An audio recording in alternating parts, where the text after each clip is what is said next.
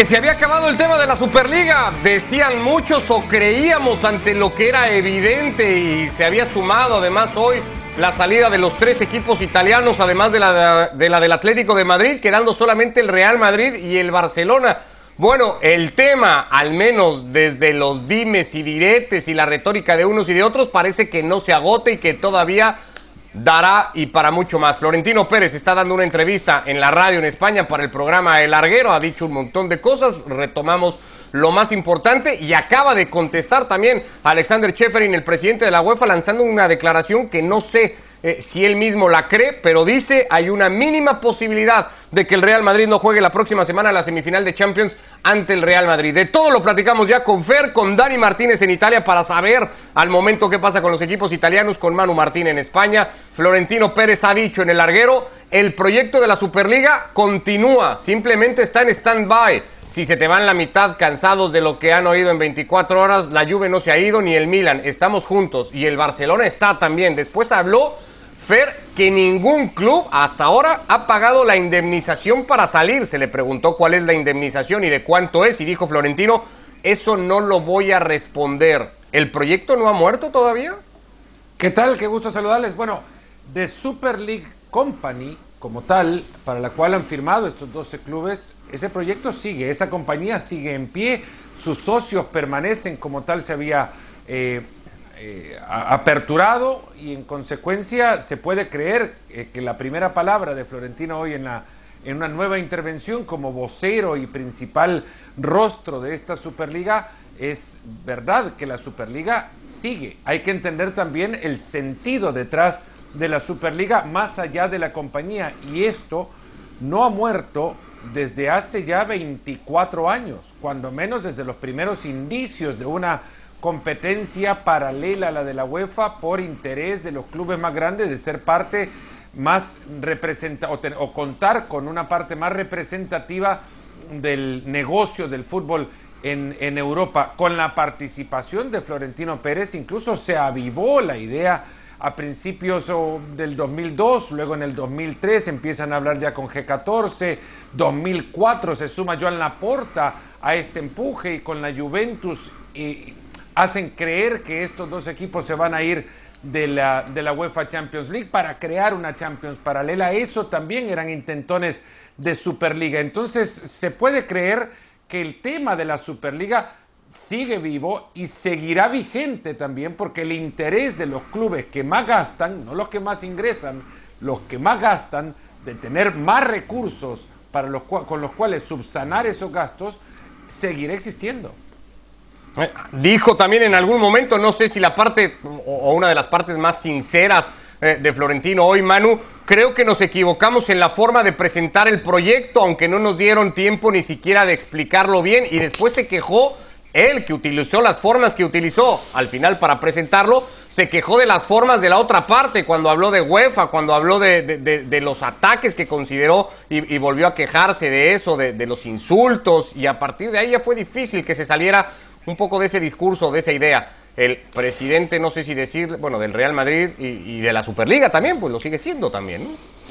¿Qué tal? ¿Cómo estáis? Eh, lo primero que tengo que decir es que yo he visto a un Florentino muy cansado, tan cansado, tan cansado, que ha incurrido en bastantes eh, contradicciones. Es decir, si, si extractamos partes del discurso sin escuchar el discurso entero, eh, pues nos podemos quedar con algunos titulares, pero si escuchamos el discurso entero, eh, ha, dicho incluso cosas que, corren el riesgo de, enfadar a sus propios socios, como por ejemplo cuando ha dicho yo no tengo que consultar esto a los socios, ¿qué pasa? ¿Que les tengo que consultar también los fichajes?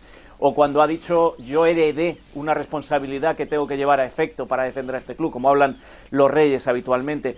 Pues con todo eso, pues eh, lo que tú vienes comentando es, una, es una más. Eh, yo creo que lo único que ha dicho absolutamente verdad es se ha comunicado muy mal. Sí, porque el, proyecto no es mala idea. Fíjate, durante la entrevista también ha dicho una cosa que veníamos comentando en los últimos días. Ayer lo hablábamos con, con Dani Martínez. Eh, eh, si tú planteas este proyecto con ascensos y descensos y te inventas, porque como igual que se inventan para los bombos de agosto y quién es el cabeza de serie y quién no, y un año es por un ranking otro es por campeón de la competición y demás, si, si tú das un argumento convincente de que tienen que estar esos 12 porque son los que pues más rating dan, los que más lejos llegan, los del coeficiente UEFA, lo que quieras, hubieras convencido absolutamente a todo el mundo. El problema está en que tú no explicas bien el proyecto, que de salida vas diciendo que es cerrada la liga para estos 12 y tres más que en algún sitio van a aparecer. Pero, pero como no lo explicas bien, y encima, en lugar de hacer una gran rueda de prensa, porque eh, eh, la repercusión que ha tenido a nivel mundial merecía, antes de eso, una gran presentación con todos los protagonistas dando la cara, incluso con jugadores dando la cara, y en lugar de eso te vas a un programa de 300.000 espectadores que, que, que no tiene mucho más eh, déjame sumar un poco ahí. que tú quieres despertar en el, en el fútbol europeo y en el fútbol mundial. Los detalles importan, las formas importan. Me equivoqué en la forma en la que presenté eh, o en la que hemos presentado porque no hemos contado cómo va a ser. Pues está mejor iluminado Ricardo Puig hoy que Florentino en el chiringuito, no, no, no. bueno, pero ¿qué ejemplo fuiste a poner? Pon uno, pon uno distinto, ponerme a mí. Exactamente. a ver, estoy mejor yo que, que, las luces que pueda haber en el nuevo Bernabéu. Hay mejor luz acá que en el nuevo Bernabéu. Dani, para, para esto, eh, y, me disculpas de todo corazón, no me quiero meter en, tu espacio y lo estoy haciendo y me disculpo. Pero es que un proyecto de 6 mil millones de euros no se presenta con un pírrico comunicado en un solo idioma, sin traducción, en una página que parece proyecto de graduados de colegio. Y, sea, es más, perdón que lo diga, hay torneos de verano que se han presentado con más pompa que esta Superliga, que han estudiado tres años para presentarla y han terminado en un festival de absurdos y con Florentino Pérez, cansado y contradiciéndose permanentemente como vocero. ¿Quién no se va a querer ir? Dani Martínez en fuera de juego igualmente desde Italia. Dani, ¿qué pasa con los clubes italianos? ¿Se han ido de la Superliga? ¿No se fueron? La Juve fue el que en su comunicado dejaba como más clara la, postura de lo que se trataba y de por qué no continuaba con el proyecto. ¿En qué están los equipos de Milán y cómo han caído estas últimas declaraciones, las más recientes, de Florentino Pérez? Hola, ¿qué tal? Qué gusto estar y participar en Fuera de Juego. Eh, aquí la situación está mm, ha cambiado mucho porque de lo que iba a ser una guerra mundial, eh, ayudado por el hecho de que hoy miércoles hubo jornada completa de Serie A, eh, los protagonistas han tenido que hablar, salir y pudimos ver el El clima es casi de eh, vogliamo se tutte bene, como dicono qua en Italia, vogliamo si bene, eh, que, nos tenemos que querer todos y abrazarnos, que no pasa nada, que ya pasó. Esa es la idea eh, general, porque Gravina dijo, eh, errar es humano. Gravina es el lugar que estaba por el, que, el hombre que está por ocupar el lugar que tenía Agnelli hasta hace unas horas en el comité ejecutivo de la UEFA para decir, es el presidente de la Federación Italiana Gioco Calcio. Pero eh, mm. leyendo lo que decía eh, Fiorentino Pérez, porque no, no, lo pudo, no he podido escuchar, pero sí leer los resúmenes, la sensación que me da es que eh, es el director de la orquesta del Titanic. es decir, se está hundiendo, se cae todo, pero no importa, tenemos que, que seguir como si nada fuese. es verdad que ni Milan ni Juventus utilizaron en sus modos, en, la, en, sus páginas web, eh, la, la palabra salida o como hizo el Inter, no nos interesa más. El Inter fue fue cortante, eh, no nos interesa más participar a este proyecto. No, no hicieron esto ni el Milan ni sobre todo la Juventus, que es, creo, el club de los 12. Eh, Florentino, naturalmente, puede pagar un precio muy caro, pero mm, eh, tiene las espaldas muy anchas como, como para hacerlo, tiene, tiene, tiene dificultades. En cambio, aquí la mañana fue de fuego, parecía que, que la cosa iba a ser muy complicada, que la, que la sangre iba a llegar al río, porque eh, se hablaba incluso con nombre y apellido de quién podría ser el reemplazante de, de, Andrea Agnelli como presidente de la Juventus. Y sin embargo, cuando jugó la Juventus su partido de hoy ante el Parma, en el Juventus Stadium, lo pudimos ver a, Agnelli, a Pavel Nedved, a, a, Paratici, tranquilamente charlando con Kraus, el presidente del Parma, como si nada hubiera pasado. Quizá esa palabra stand-by que utilizó, eh, estamos en stand-by, que utilizó Florentino Pérez, eh, haya entrado en la cabeza de, estos dirigentes que de modo, como decía Fernando, muy amateur, eh, presentaron una cosa que tenía que haber tenido absolutamente otro tono. Se equivocaron en el modo de comunicarlo, se equivocaron en los tiempos y sobre todo cometieron lo que yo creo un pecado original para estas cosas, el pecado original de no darle suficiente espacio al mérito deportivo. Hablé tres veces en el día con Añel y dijo también en la entrevista de ahora Florentino Pérez, no me siento solo y sigo estando respaldado. Eh, me voy a quedar con esa parte cuando habló de, insisto, eh, de nadie ha pagado la indemnización, no quiso entrar en mucho detalle, lo dejó demasiado abierto y habría que eh, escarbar mucho más en el tema, Fer, pero esto puede dar paso a que de los 12 clubes fundadores que parecía hacían fuerza una sola para ir, presionar y pelear por lo que creían desde su perspectiva y sus intereses, tenían que hacer, ahora los lleve a pelearse entre ellos y a exigirse pagos, indemnizaciones y demás, de alguna manera hasta públicamente, como ya empezó a hacer hoy Florentino? Florentino Pérez ha aseverado que el dinero de JP Morgan ya estaba disponible, que no había que dejar pasar esta oportunidad porque el dinero ya estaba ahí. Ha hablado hoy incluso, se ha referido a los propietarios de los equipos ingleses como eh, eh, personajes de edad no dijo edad avanzada, pero personajes mayores que se vieron asustados y con miedo de la situación por la reacción con la que se encontraron el lunes al darse a conocer la noticia. Y una referencia puntual al Manchester United incluso que puede llevar a lo que tú decís al, enfrentamiento entre lo que antes parecía un grupo unido pero 48 horas más tarde ya se ha desprendido eh, o separado y es que eh, ha hablado sobre el Manchester United directamente sobre una campaña realizada por eh, dirigida por el Manchester United para tratar de alejar en consecuencia de, esta campaña al resto de equipos ingleses de la, de la unión presuntamente formada para la creación de esta Superliga. Florentino Pérez, insisto, se ha convertido en el portavoz y la Superliga no, no, no creo que necesitara de Florentino Pérez en las condiciones en las que habla ahora como portavoz y, e insisto en el punto en el que dice Manu, las contradicciones permanentes y sobre todo y sobre eso, sobre estas contradicciones, la ambigüedad que a mí como resultado me lleva a pensar que no tenían preparado nada, por mucho que lo hayan hablado por tres años, no tenían contemplado quiénes serían aquellos que entrarían para completar a los 15 fundadores, porque rápidamente tres de ellos se, desprendieron y se separaron de la intención también. Eh, Fer. Sí, Dani. Sí, eh, eh, sobre eso pude, sabes, haciendo, hoy fue uno de esos días en que el periodista, eh, como seguramente tú, como, como, como todos nosotros, estuvimos agarrados al teléfono para tratar de saber algo de lo que de lo que estaba pasando. Sobre todo cuando se decía que, que, con una fake news que, que estaba estaba renunciando ya desde, desde ayer a la noche. Pero eh, esta mañana fue una mañana de, llamadas y lo que pude saber, que después vino confirmado de declaraciones en esta jornada de Serie A, que digo, vino a, dar un poco de luz sobre la situación o por lo menos a poder tomarle el pulso, fue que eh, el nivel en que trataron las cosas fue al nivel de, propietarios.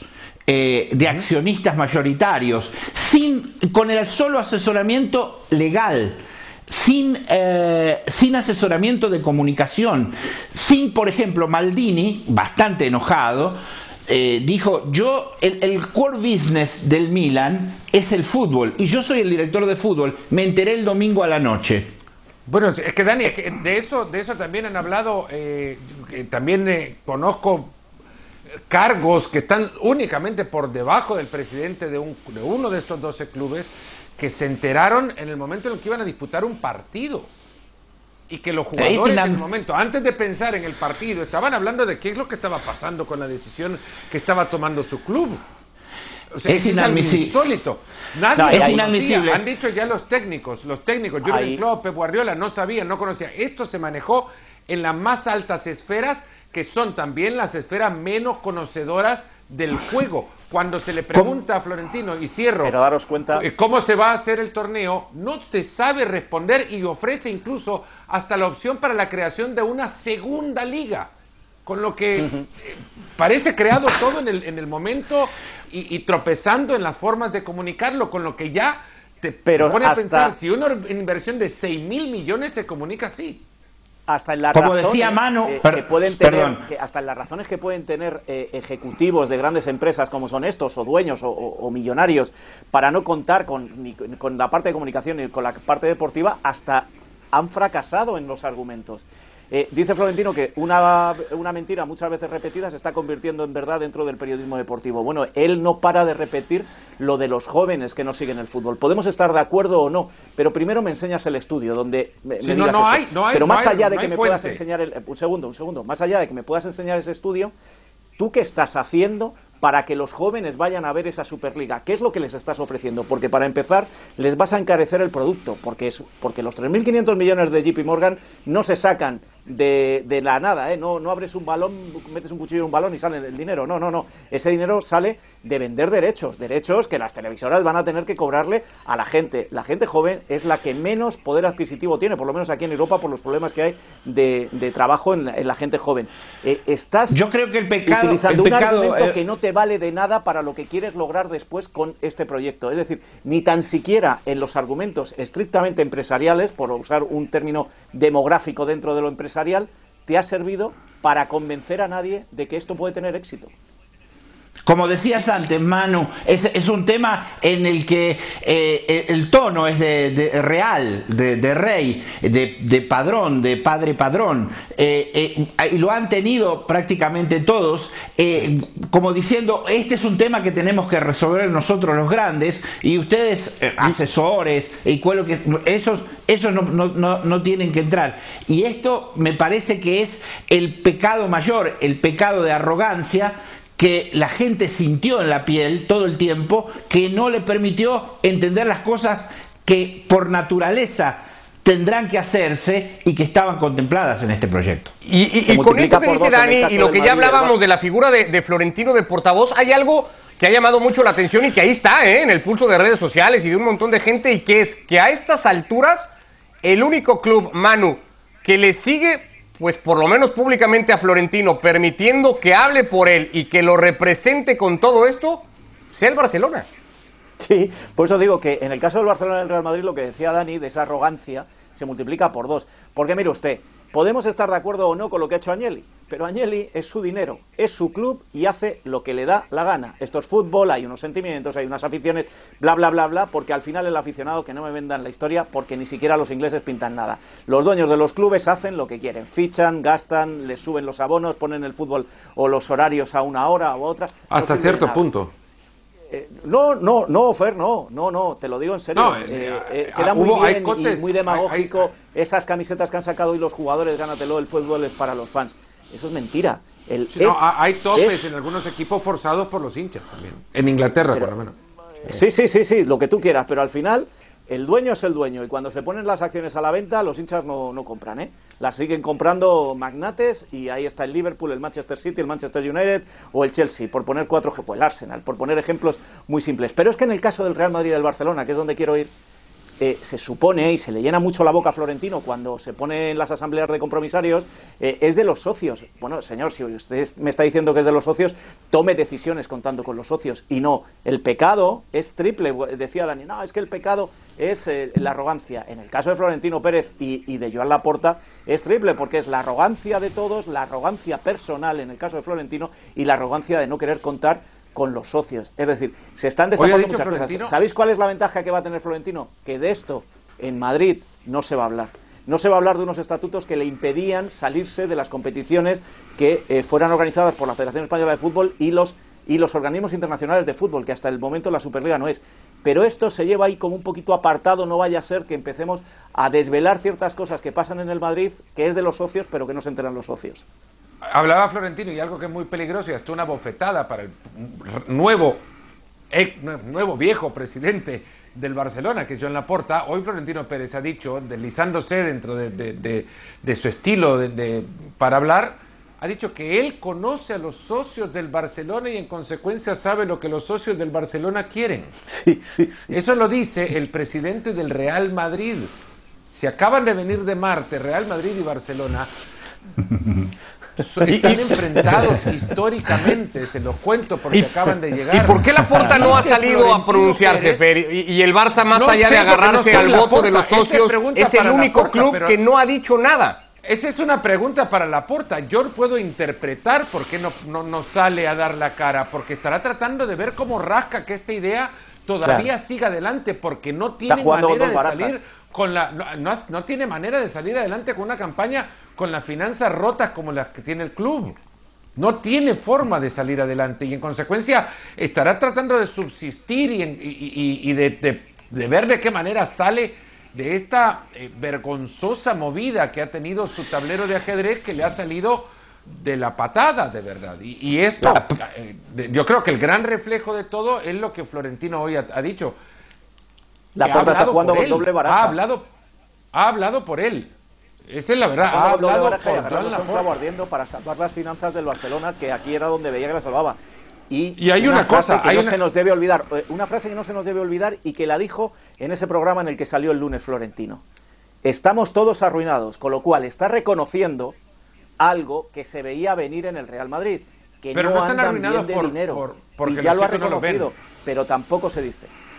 Ninguno de los argumentos que Florentino ha dado eh, son suficientes para creer que están arruinados por eso. Y hay una realidad, ya Manu lo decía también, el fútbol anda mal.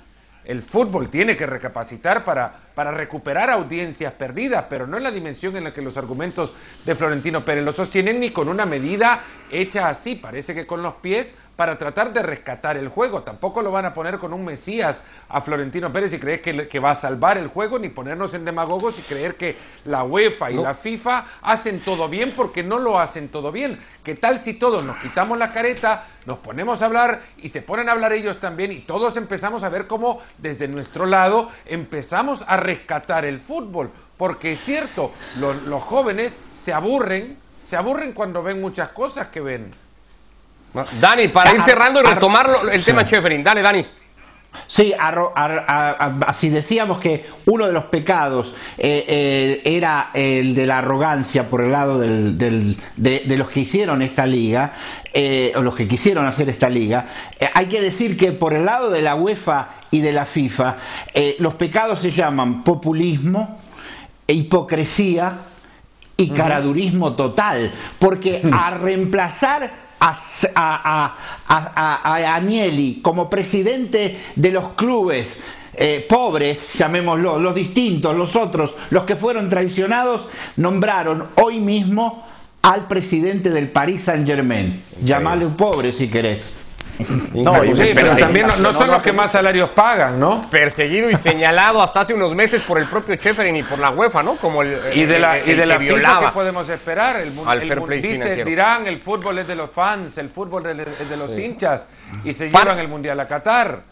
Y, permitieron que Rusia se, se quedara con la Copa del Mundo también.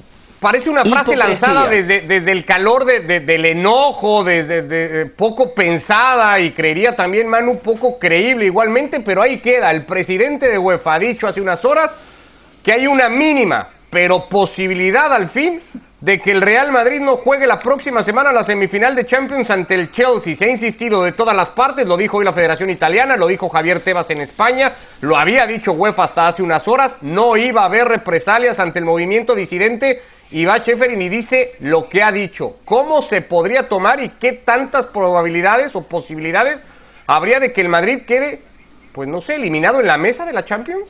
De dos maneras se puede tomar. La primera es no te lo crees ni tú. Eh, se lo diría a Ceferín, no a ti.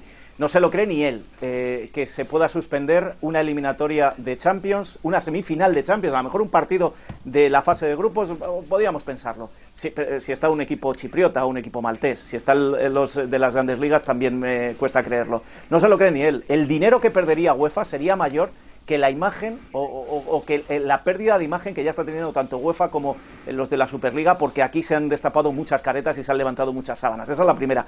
Pero sí es posible que eso sea un aviso para una posible sanción en, un futuro inmediato de cara a la próxima temporada. Tú no puedes cambiar las reglas de juego a mitad de camino pero sí posiblemente de cara a la próxima temporada, quizá, ¿eh? No estoy diciendo que lo vayan a hacer porque esto va a dar todavía muchas vueltas y va a ser muy largo. Y está Florentino Pérez enfrente, ¿eh? que por muy cansado que esté, por muy mayor que le veamos y tal, eh, un tiburón es un tiburón, ¿eh? y al final te acaba mordiendo aunque sea el tiburón más viejo de la manada.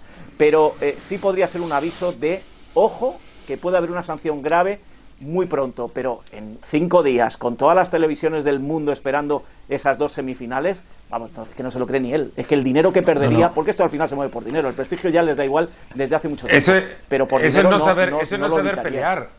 Eso, eso si lo que quiere Cheferín es pelear es no saber hacerlo, porque ahora tienen, si se quiere, una ligera ventaja. Acá no hay ganadores, acá terminan perdiendo mucho más de los que ganan, pero eh, de los que menos perdieron, digamos, han sido ellos. Que, que saquen un poquito la cabeza, que, que entren en un grado de madurez, de madurez dirigencial importante y que sepa que por ahora la movida la tiene, la tiene, la está ganando. Ustedes imagínense que desde, desde, La desde está ganando hace... a pesar de ellos, ojo, no la gana por ellos, la gana a pesar de ellos. Sí, pero yo creo, que, yo creo que, fíjate, esta, esta bronca va a traer que ellos mismos tengan que bajarse unos cuantos peldaños de ese pedestal, Florentino también de los suyos, y yo creo que, yo tengo la intuición, y esto es, esto es opinión personal, no es nada de información, ¿eh? que eso que presentaron el lunes no va a existir. Y que no descartéis que en el próximo ciclo, ese que empieza en el 24, veamos si no algo parecido a lo que quiere hacer la Superliga, algo parecido que haga, que haga UEFA. Porque es la constante histórica, lo venimos diciendo desde el lunes y ahora repasaba Fernando todas esas reuniones. Yo estuve en la del G8 que se celebra en el 99 en el Palacio de Congresos de Madrid con Lorenzo Sanz, de presidente del Real Madrid, y allí estaban los, de- estaban los del Ajax, estaban los del Bayern, estaban todos esos ocho grandes equipos de Europa y al final sabéis lo que conseguían lo que conseguían era bajo amenaza UEFA les daba más dinero y cambiaba el formato en el 2003 bajo amenaza UEFA les eh, daba más dinero y cambiaba el formato y así ha sido Claro. siempre ahora la amenaza ha sido muy grande porque ha sido una bomba atómica Eh, o eh, esto es lo que va a provocar. Pero- no va a ser la. Superliga como tal, pero algo parecido y va a ser Eso más que temprano diciendo. que en el 2024. Es claro, Dani. es, verdad, por los siglos, lo, ¿eh? Dicen la venta es- de derechos los- hasta el 24 no lo van a poder hacer Lo, de- lo dicen ellos mismos, pero ellos pensaban hacer esto y largarlo entre, entre los, los dueños, así en ese secreto y con este, de esta manera tan terrible, eh, porque pensaban llegar a las... y en el momento, el domingo a las medianoche y 15 minutos del, del día en que iba a haber un congreso de la UEFA, en el que iba a haber una reunión del comité ejecutivo previa al congreso, y entonces, eh, ¿qué es lo que, qué es lo que, lo que querían ellos? Presentarse a negociar con una opción de fuerza, eh, diciendo, ustedes no lo hacen, ven que lo podemos hacer nosotros, estamos organizados. Les salió tan mal que ahora van a tener que ir a negociar de una posición absolutamente débil. El lunes. Ustedes piensen que de 70, hace 72 horas que estamos hablando de la Superliga, al menos en Italia, los, los telediarios y todos los periódicos pa- generalistas parten con esta noticia. Y nos hemos olvidado de esto, chicos. Eh, 72 horas que se está pasando a un segundo plano el COVID, la pandemia. Imagínense la fuerza que tiene el fútbol. Bueno, con esa fuerza que tiene el fútbol, Dani, que tengan tal desconexión con el fútbol, estos 12 propietarios o presidentes de clubes que no hayan sido capaces de interpretar que serían tendencia mundial con este anuncio y hagan un anuncio bajero, pero de, de- de bajo nivel, que Amateur. no condice con la dimensión de la competencia que están presentando. Insisto, se han presentado mejores torneos de verano en partidos amistosos de lo que presentaron en la Superliga. Porque Eh, es tratar- no eh. lo supieron dimensionar. Son 12 personajes desconectados de la realidad. Es tratar de adivinar un poco el futuro, pero brevemente para cerrar este espacio en el que ya no va a haber tiempo para repasar una jornada que había contado un montón de partidos y había dejado cosas muy interesantes en distintas clasificaciones. Dani, ¿qué crees que siga en el tema Superliga brevemente? Yo creo que mm, ahora todos bajándose del caballo van a negociar y van a ser amigos. Van a ser amigos unos de otros porque en el fondo lo que es es dividirse dinero y para eso son grandes. El, todo el resto es todo retórica, es todo bla bla, es todo hipocresía. Eh, el fútbol desde hace mucho el fútbol romántico se murió y es hora que nos vayamos enterando, sobre todo primero los aficionados. En el fútbol lo que pasa en la cancha y en las oficinas, Manu, ¿se queda en la cancha y en las oficinas? Sí, muchas cosas. Lo que pasa es que, pues lo mismo, igual que los periodistas sabemos qué pasa en la cancha, muchas veces sabemos qué pasa en las oficinas. Pero sí, yo creo que en tu pregunta de futuro, lo que creo es que vamos a tener ahora un periodo de bravuconadas por parte de UEFA diciendo hemos vencido y somos los más listos y los más fuertes del mundo. Van a ir bajando un poco los humos los 12, pero que a la larga, y a la larga te hablo de no más allá del verano, se sientan a negociar. Bueno, pues llegamos al final de esta edición de Fuera de Juego. Mañana ya seguramente con muchos más temas de cancha, repercusiones de clasificaciones, a ver cómo defiende el liderato que hoy se va a manos del Madrid del Atlético y a ver qué pasa en Italia con dos partidos ardientes también por el tope de la clasificación. Abrazo Fer, Dani, Manu, que les vaya muy bien. Abrazo.